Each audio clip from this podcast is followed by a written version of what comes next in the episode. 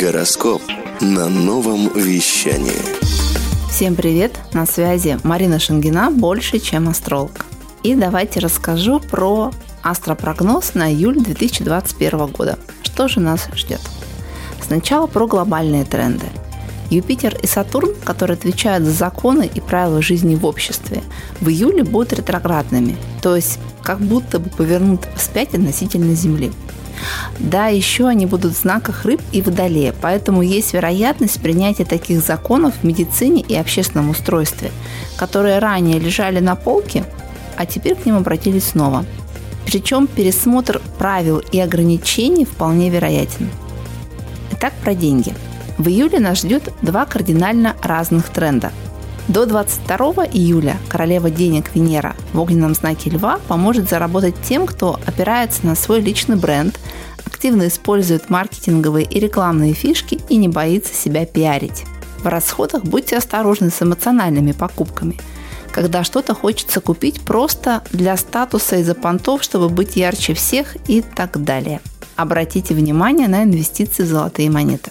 А с 22 июля по 16 августа Венера будет гостить в земном знаке Девы. Для тех, кто хотел давно подкачать свою финансовую грамотность, в этом интервале это будет сделать легче. Ведь Дева любит учет финансов, может экономить, распоряжаться деньгами по плану и системе.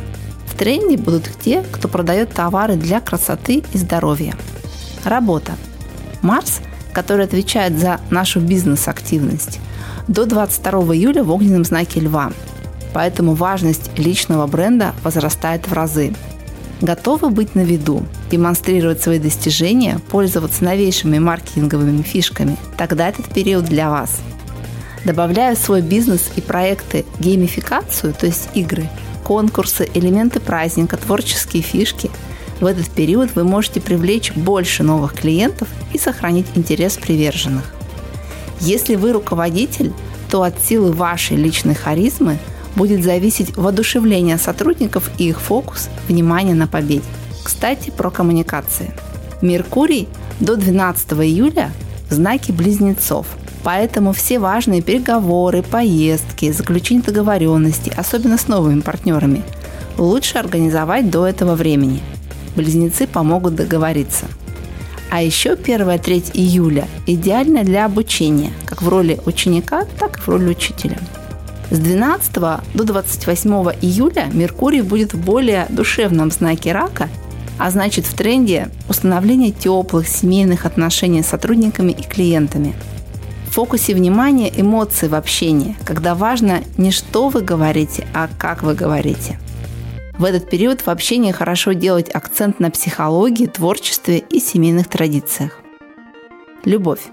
Романтические настроения с начала месяца и до 22 июля из-за Венеры в огненном льве будут особенно яркими и фееричными.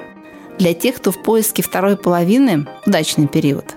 Главное – показать себя и помнить, что скромность украшает, но кроме нее есть и внешность, и ваша индивидуальность. Чем ярче будете собой, тем лучше. После 22 июля Венера перейдет в земной знак Девы и захочется не только большой и чистой любви, но и ее материального подтверждения. Всем удачного месяца, берегите себя и на связи Марина Шангина. Больше, чем астролог. Хочешь больше?